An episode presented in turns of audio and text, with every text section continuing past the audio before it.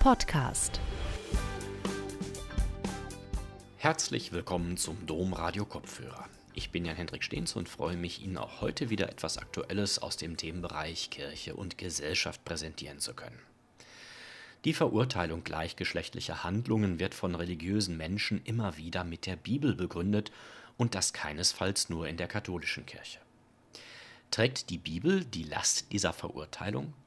Die Franziskanerin Margareta Gruber, Professorin für neutestamentliche Exegese und biblische Theologie an der Philosophisch-Theologischen Hochschule Wallenda, fragt in ihrem historischen und exegetischen Vortrag danach, was wir über gleichgeschlechtliche Handlungen in der biblischen Antike überhaupt wissen. Wogegen richten sich die biblischen Verbote und Verurteilungen? Können biblische Texte etwas zu gegenwärtigen Diskussionen beitragen? Wo liegen die Grenzen biblischer Argumentation für heutige Fragen und wo ist aus heutiger Sicht Kritik an ihren Positionen angebracht?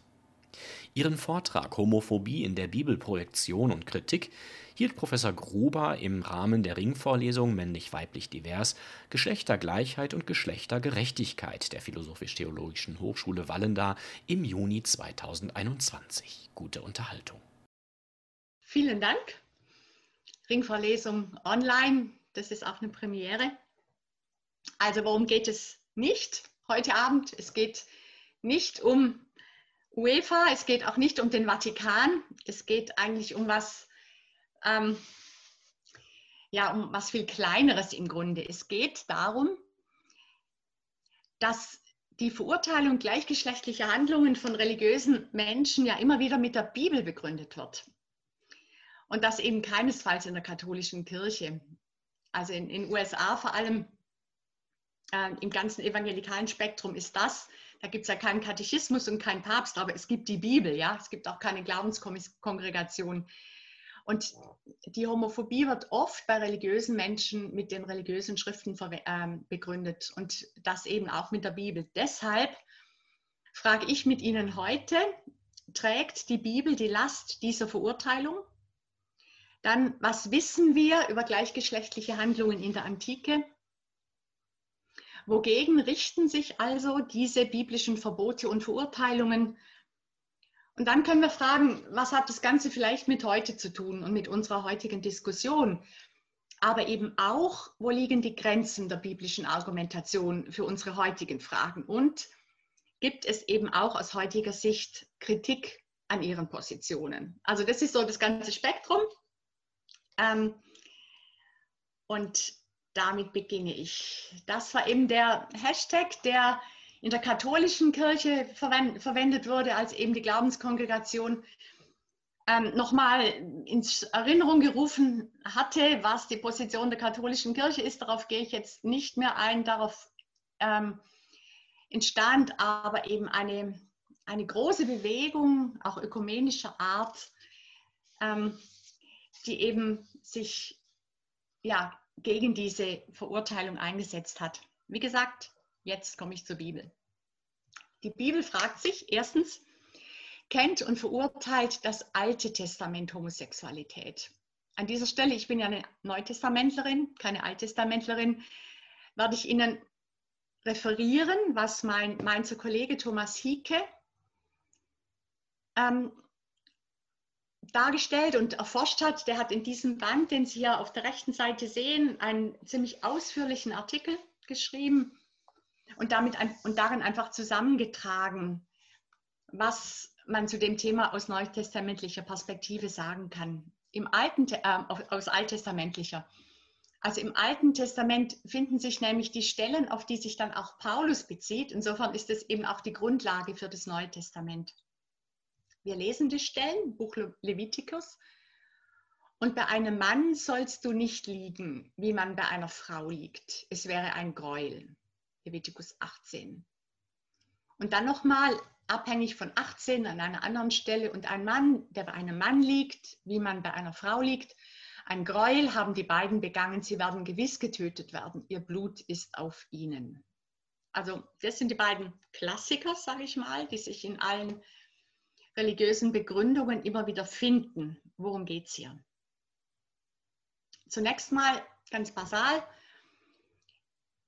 in unserer Diskussion muss man sich klar sein, Homosexualität als sexuelle Identität, ja, also überhaupt als Konzept ähm, Sexualität und Identität integrierendes Persönlichkeitskonzept, können wir nur anachronistisch auf die Antike übertragen. Ne? Das kennt weder die Antike der Sache nach noch den Begriff nach.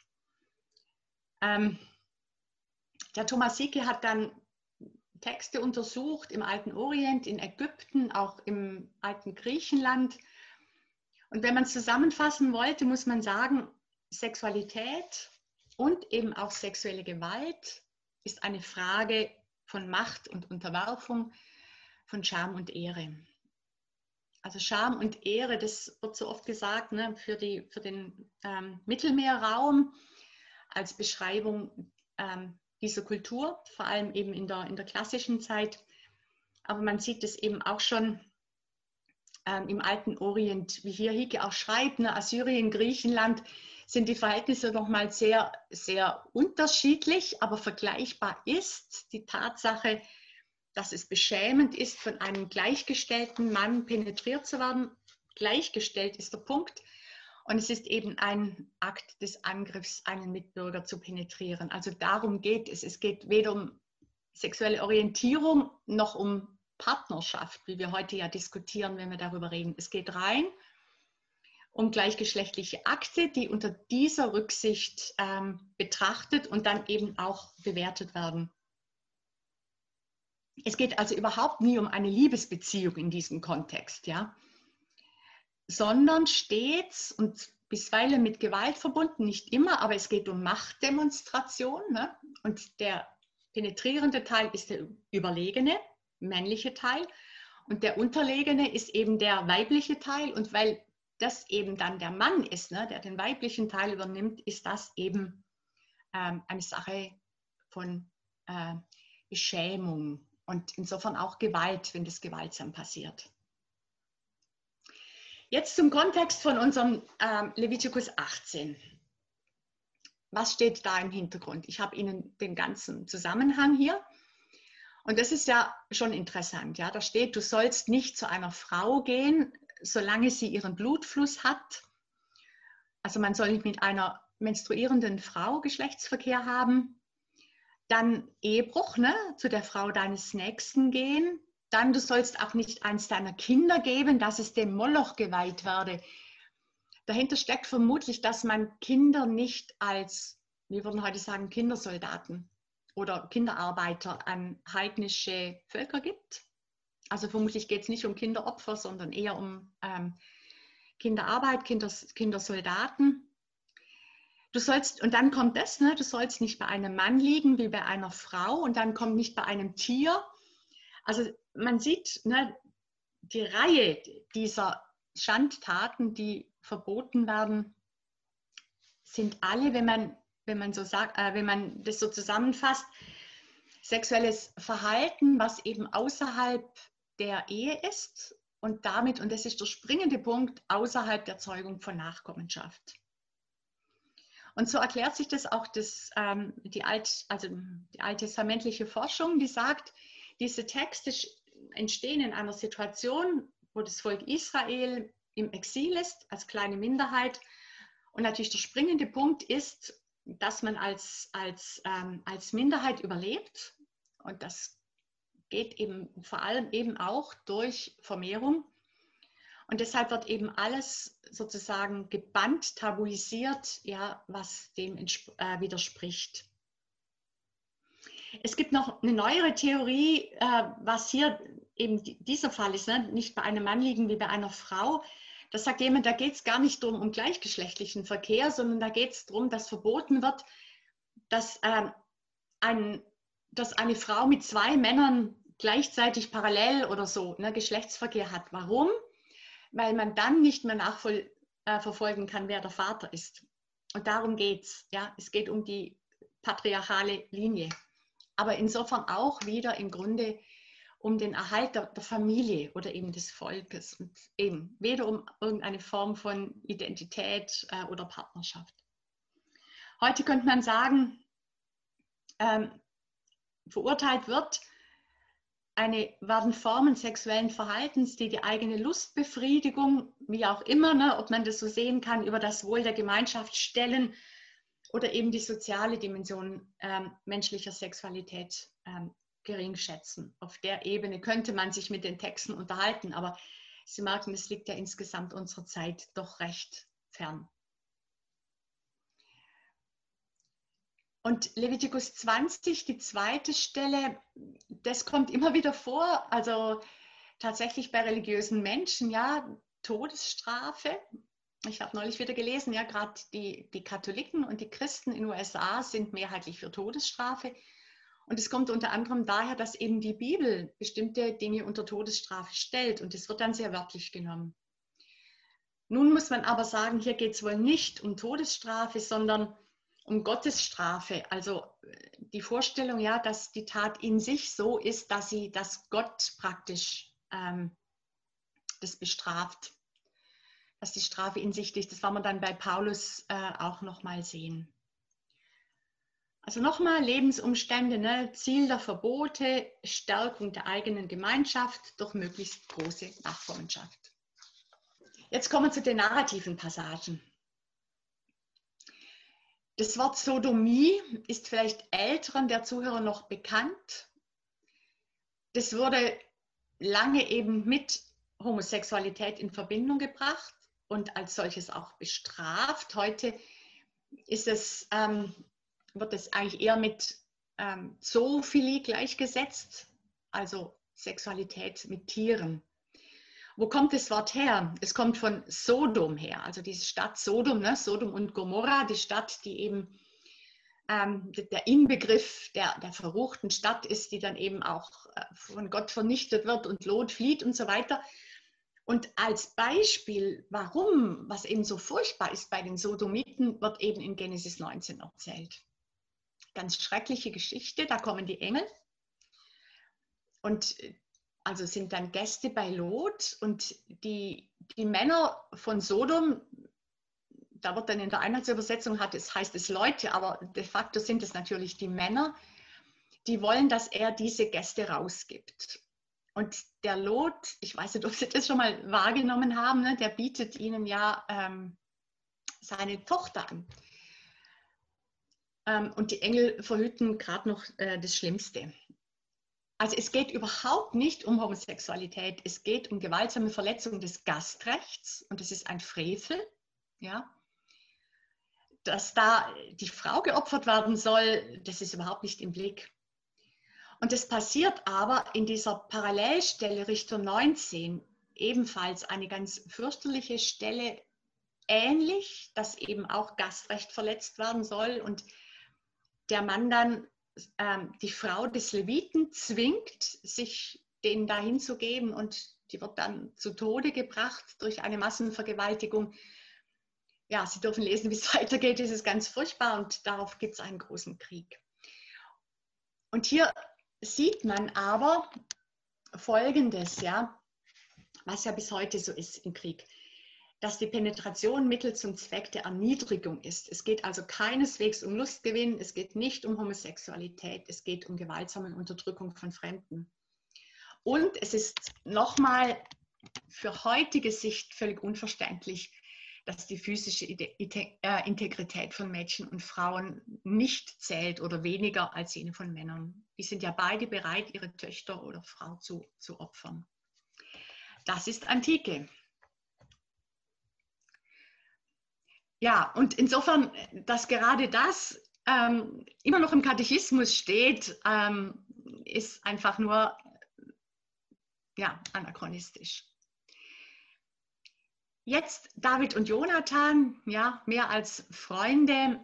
Dem Alten Testament ist es wohl nicht so zu entnehmen, aber die Erzählung ist so offen, ja, dass man in diese Beziehung zwischen Jonathan und seinem Freund, ähm, also David und Jonathan, auch eine homoerotische Komponente reinlegen kann. Ja, das ist immer wieder geschehen und der Text ist auch nicht wirklich dagegen. Aber es geht nicht um eine Beziehung direkt. Ja, ja hier habe ich nochmal äh, den Katechismus. KKK ist der Katechismus der katholischen Kirche. Und da sieht man noch, dass eben gestützt auf die Heilige Schrift, Genesis 19, ja, das ist unsere Sodom-Geschichte, die neutestamentlichen Stellen kommen gleich, hat die kirchliche Überlieferung stets erklärt, dass die homosexuellen Handlungen in sich nicht in Ordnung sind. Und hier steht mit Blick auf Levitikus 18, ne, dass diese Menschen aus dem Volk ausgestoßen werden, wo ich ja gesagt habe, das äh, stimmt so auch historisch wohl nicht. Also man kann nur hoffen, dass der Katechismus wie bei der Todesstrafe hier bald geändert wird. Thomas Sieke fasst zusammen, kennt und verurteilt ähm, das Alte Testament Homosexualität. Damit kann ich als Bibelwissenschaftler festhalten, eine Ablehnung von Homosexualität im heutigen Verständnis findet, sich im, findet im Alten Testament kein Argument, weil man das Konzept ja überhaupt nicht kennt. Ja? Eine Verurteilung homosexuell veranlagter Menschen zur Enthaltsamkeit kann sich ebenso wenig aus dem Alten Testament ableiten. Und die gesellschaftliche Diskriminierung oder gar strafrechtliche Verfolgung. Ähm, und das sagt übrigens auch der Katechismus schon. Also das ist schon im Katechismus auch klar. Ähm, unbarmherzig und ein Verbrechen gegen die Menschenwürde. Der Katechismus stellt sich klar gegen äh, Verfolgung und Diskriminierung solcher Menschen. Aber er sagt eben immer noch, dass der Akt selber ähm, nicht gut sei. Das ist also jetzt die Basis. Also ich gehe jetzt relativ flott durch, weil ich habe einiges an Stoff und ich finde es auch interessant und möchte Ihnen so viel wie möglich da auch mitteilen. Jetzt kommen wir zum Neuen Testament.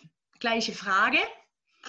Kennt und verurteilt das Neue Testament Homosexualität? Sie ahnen, die Antwort ist, wird gleich sein, aber etwas differenzierter. Literatur gibt es ja jede Menge, ja. Also ich habe Ihnen William Lauder ist ein ähm, australischer Kollege, der jahrzehntelang zu dem Thema geforscht hat. Jetzt ganz aktuell nach der deutschen Situation mein Kollege in St. Georgen, Ansgar Wucherpfennig, auf den beziehe ich mich hier auch. auch ja, also es gibt sehr viele ähm, Forschungen mittlerweile dazu. Ja. Und ich fasse einfach wieder ein paar Dinge zusammen. Die Antike, das gilt eben für den alten Orient, aber jetzt eben auch für die klassische Antike, kennt weder Homo noch Heterosexualität als sexuelle Orientierung. Die Antike kennt wohl ein Angezogensein von einem bestimmten Geschlecht und es gibt vereinzelt Reflexionen, Reflexionen ähm, über dieses Angezogensein vom, vom gleichen Geschlecht. Äh, ne? Also Angezogensein von einem bestimmten Geschlecht. Das ist natürlich alles, sage ich mal, unter dem Radar, weil es war ja verboten. Aber es gibt Forschungen, die zeigen, dass es so etwas wie ein, also ein Angezogensein vom gleichen Geschlecht durchaus gab. Wir kommen da nochmal drauf also hier geht es um Erwachsene, hier geht es nicht um erwachsene Kinder, ne, sondern um Erwachsene. Im Alltag aber, und das ist auch hier wichtig, das Verhalten von Männern und Frauen, auch das sexuelle Verhalten, wird nicht von ihrem Frau oder Mann sein geprägt, sondern von ihren sozialen Rollen. Und die waren ihnen gesellschaftlich vorgegeben. Also freier Mann oder Sklavin, ne? freie Frau oder Sklavin die grundlegenden Unterschiede. Und jetzt lesen wir Römerbrief. Also bei Paulus gibt es drei Stellen und die eine ist jetzt hier Römer 1, 26. Ich lese die Stelle, dann schauen wir den Kontext an und fragen, äh, was Paulus da genau damit meint. Darum lieferte Gott sie, die Menschen, konkret die Heiden, an die Leidenschaften der Unehre aus.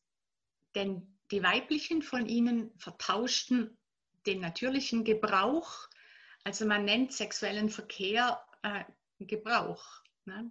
Also das, das ist was sehr Technisches, aber das war die, die Art darüber zu reden, das sagt ja auch was. Also ver, vertauschen den natürlichen Gebrauch mit dem also Gebrauch der Geschlechtsorgane dann, ja, mit dem gegen die Natur.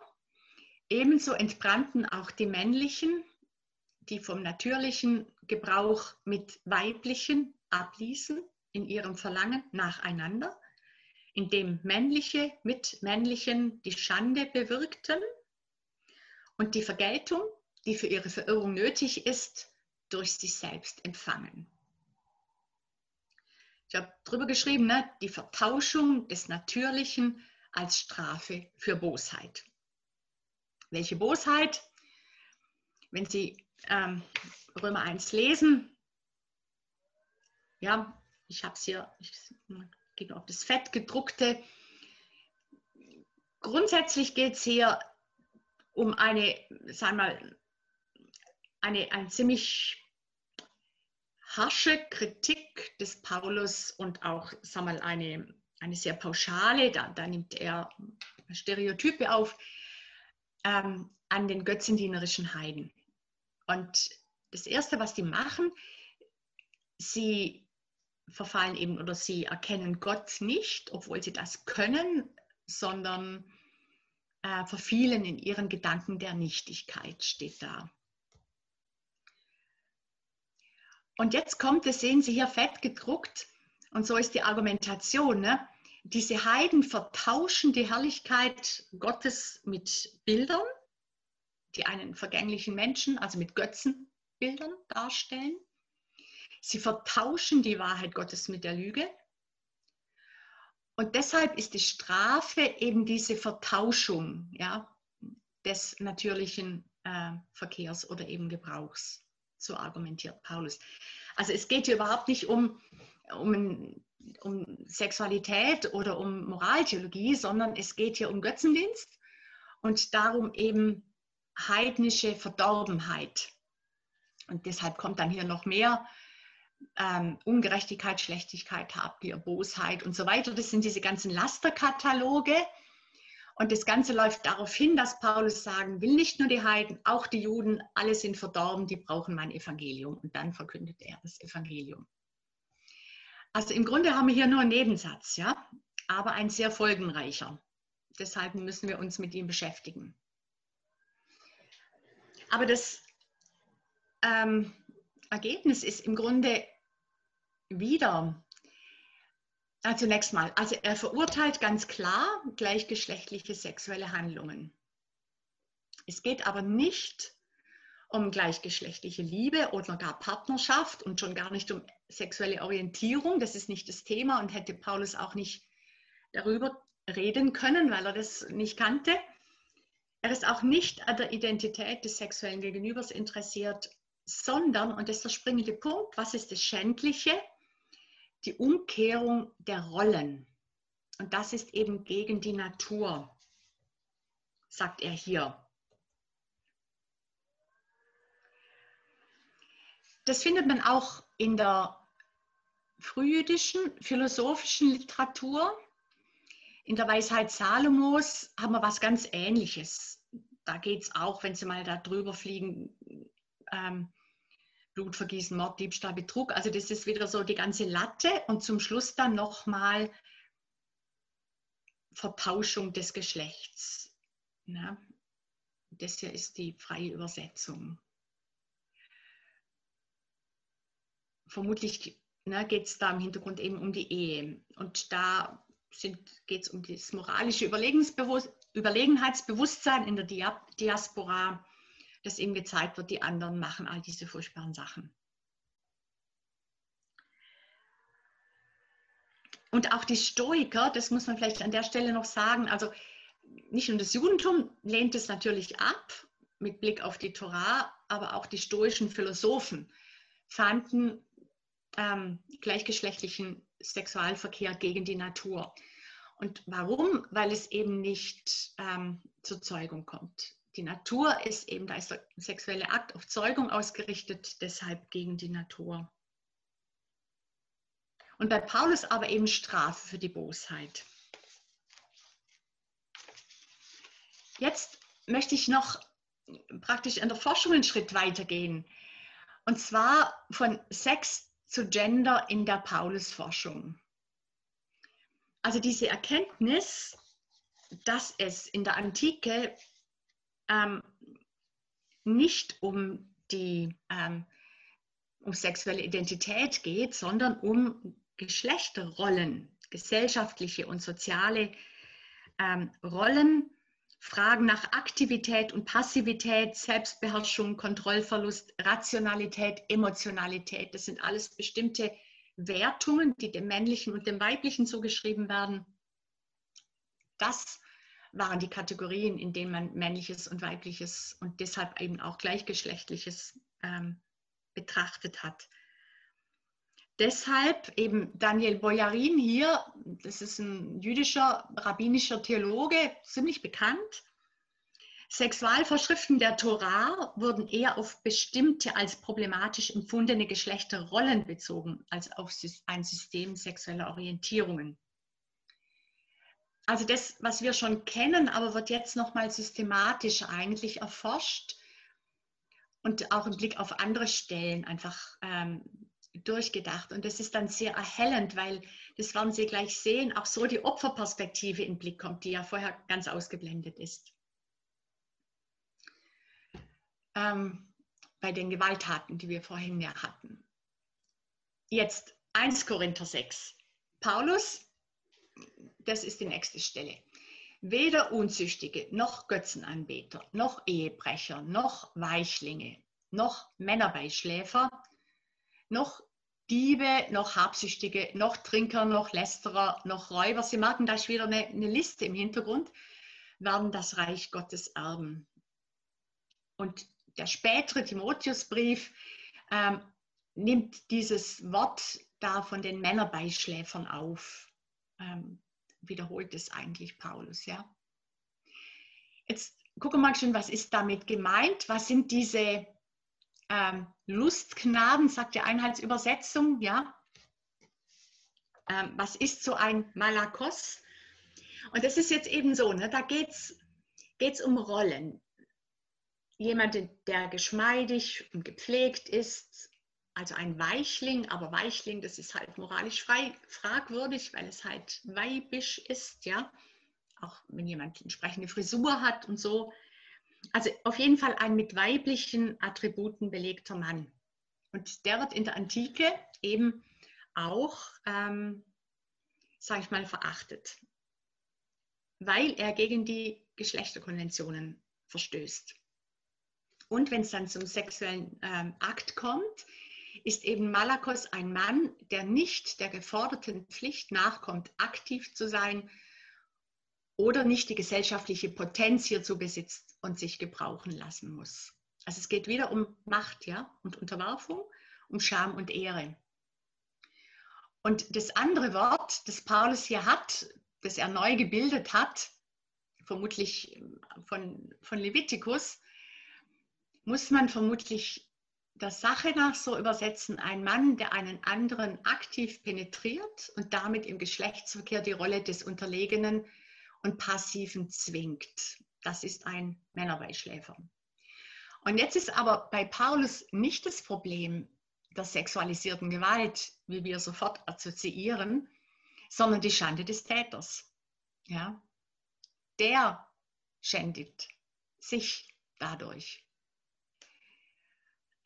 in dieser, äh, in Römer und in 1 Korinther. Nein, 1 Korinther sind wir hier.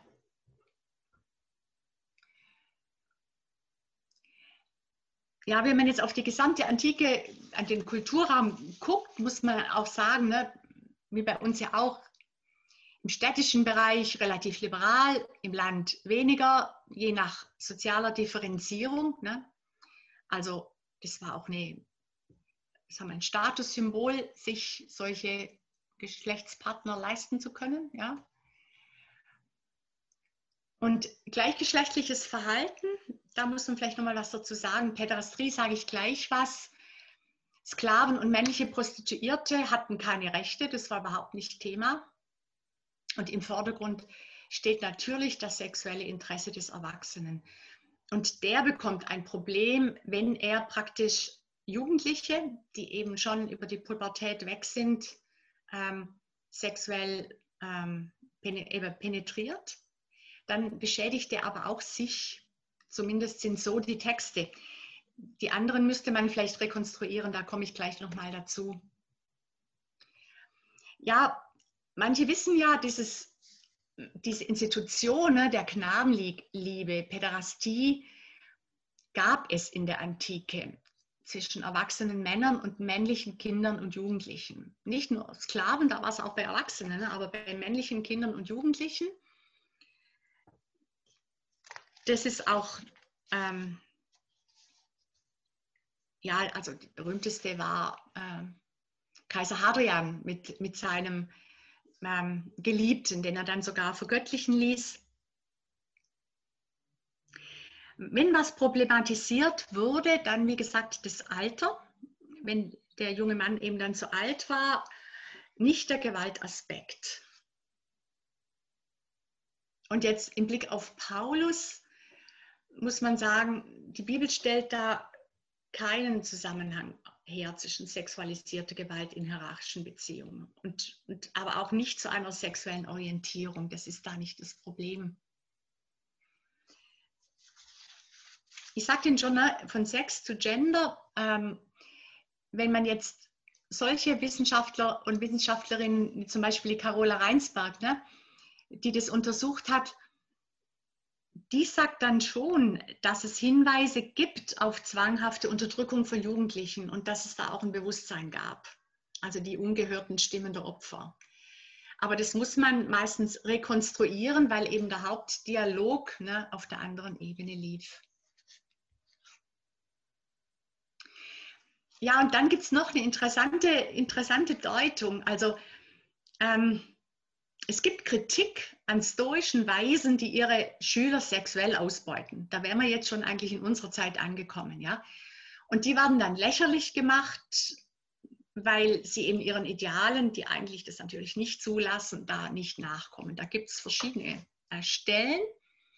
Und jetzt sagt die Diana Svenkert, dass Paulus im Grunde hier sowas im Blick hat, dass er also römische Männlichkeit ähm, kritisiert oder lächerlich macht, ja, und äh, stoische römische Beamte hier im Blick habe, die diese Umkehr der Geschlechterrollen, ähm, also dass er, wie eben seine Zeitgenossen auch sich da mit lächerlich macht an stoischen römischen Beamten. Das setzt voraus, dass er halt insgesamt, sage ich mal, auch immer wieder so eine Polemik hat gegen Romanitas. Okay, das haben wir schon gehabt. Ja, das muss man auch noch sagen. Nicht im Blick ist weibliche Sexualität. Ja? Weibliche Menschen ne, müssen sich in einem natürlichen Benutztwerden durch männliche Menschen unterwerfen also die Weiblichkeit wird hier über Heterosexualität aus der Perspektive ähm, des Patriarchats oder des Kyriachats, muss man sagen, ähm, definiert.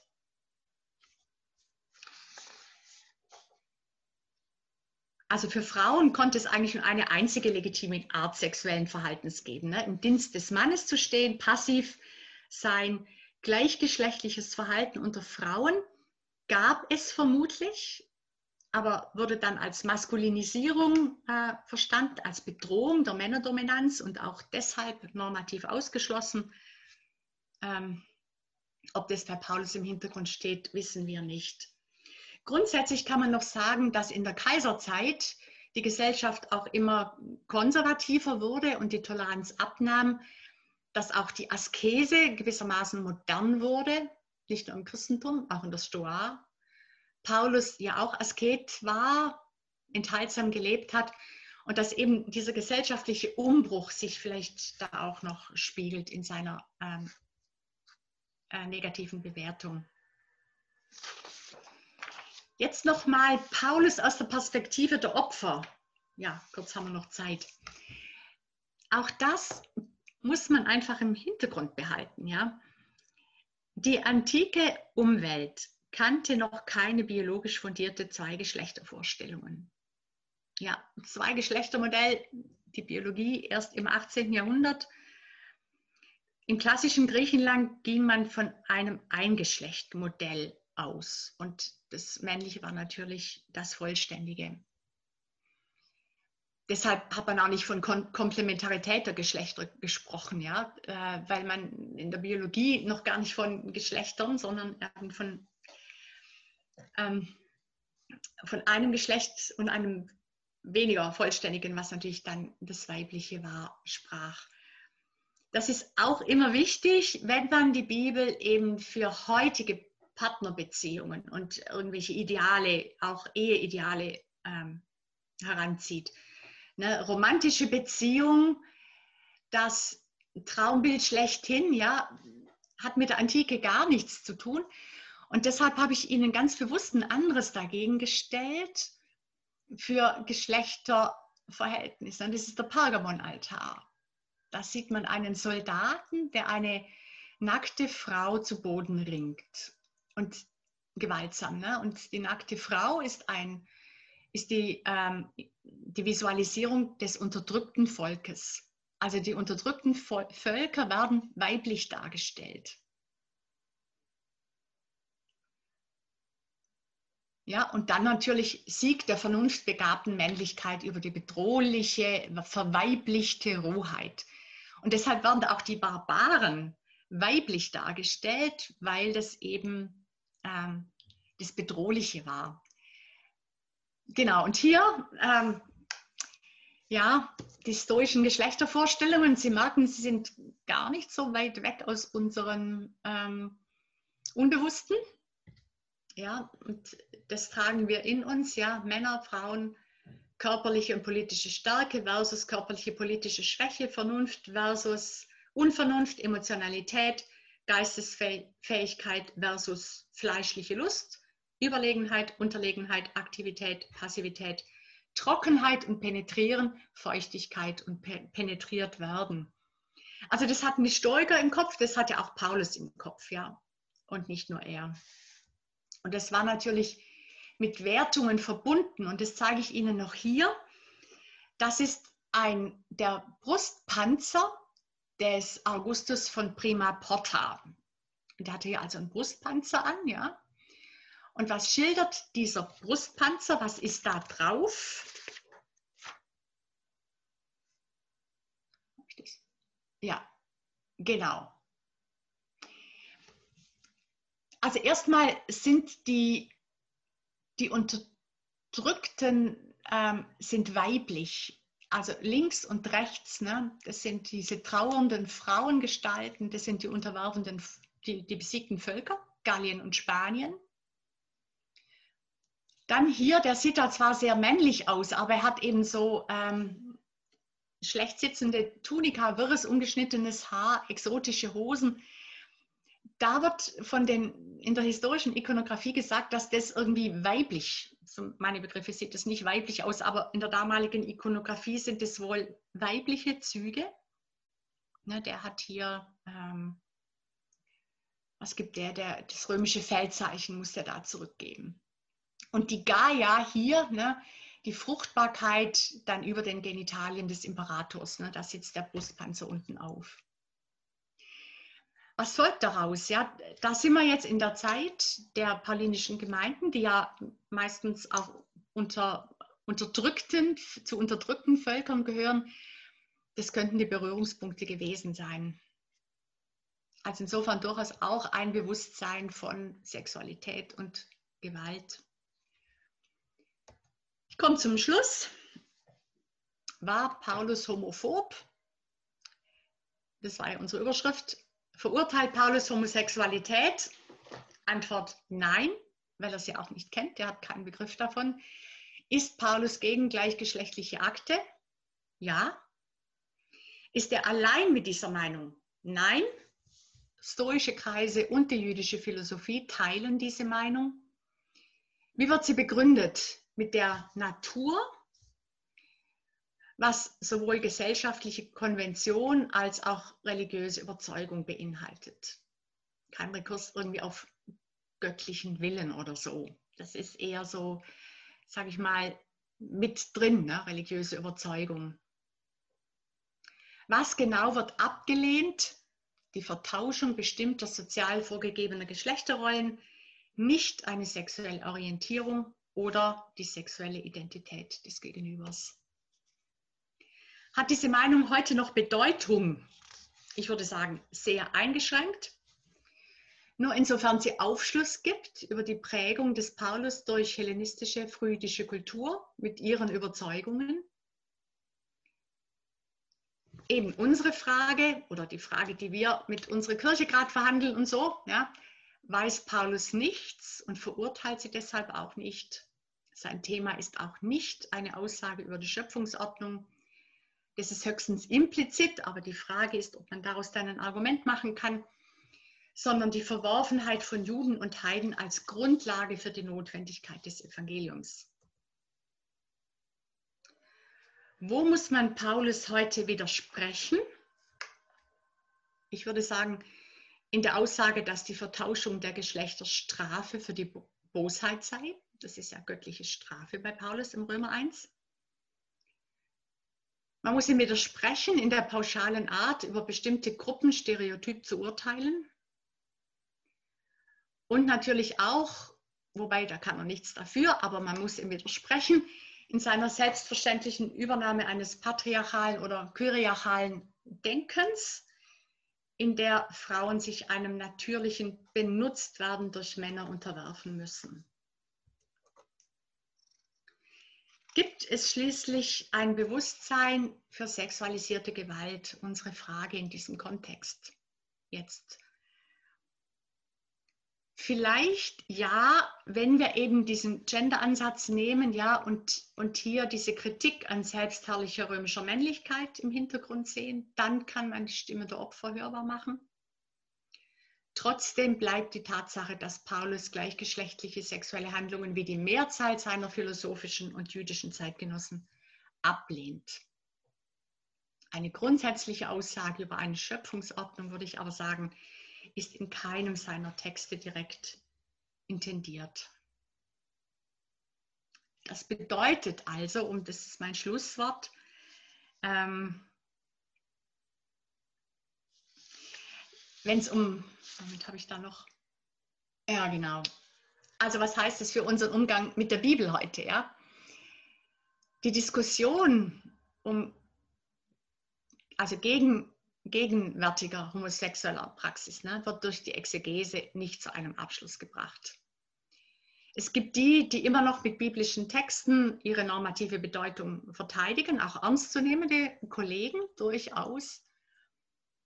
Es gibt die anderen, ne, die eher aus kulturanthropologischer Sicht, das habe ich Ihnen auch gezeigt, zeigen, ne, wie, wie groß die Distanz ist zu diesen Texten und grundsätzlich eben, die zeigen wollen die ungemeine Vielfalt im Verstehen gerade historischer Texte. Und das spricht gegen Vereindeutigungen und Zuspitzung dann auf Verbote im heutigen Kontext.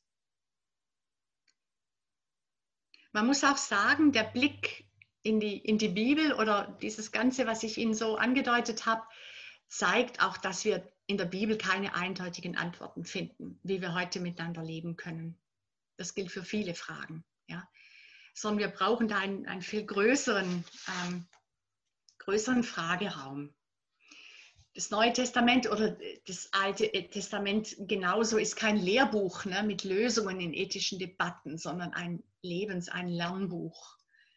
Und die Geschichten, also das habe ich Ihnen ja gezeigt, und diese fürchterlichen Geschichten äh, da mit der Schandtat in Gibea, da lernt man ganz andere Dinge, als dass die Bibel gegen, gegen Homosexualität wäre. Ja? Und da muss man sich mit auseinandersetzen. Und da schließe ich mich einem Kollegen an, der sagt, Diskriminierung oder Menschenwürde entscheidet sich somit nicht an biblischen Texten, sondern an Vorerfahrungen, Aufklärung, Aufarbeitung von Homophobie und generell von Bildung. Und da, das möchte ich noch hinzufügen, gehört natürlich auch interkulturelle Bildung dazu, weil ich habe jetzt ja nur in unserem westeuropäischen Kontext argumentiert, ja. Völlig ausgeblendet ist, wie diese Texte auch von Christen in anderen Kulturkreisen gelesen werden. Das wäre noch ein anderes Thema, da können Sie gerne fragen. Aber ich wollte es noch mal genannt haben, dass das hier zunächst mal ein rein, ähm, zunächst mal eben westeuropäischen Nord, Nord, der Nordhalbkugel, ne? ähm, Diskurs ist und dass diese Texte aber natürlich auch von ganz vielen anderen Menschen gelesen werden. Und da haben wir natürlich Aufklärung, Aufarbeiten, Bildung ja, ist da das Thema unter anderem.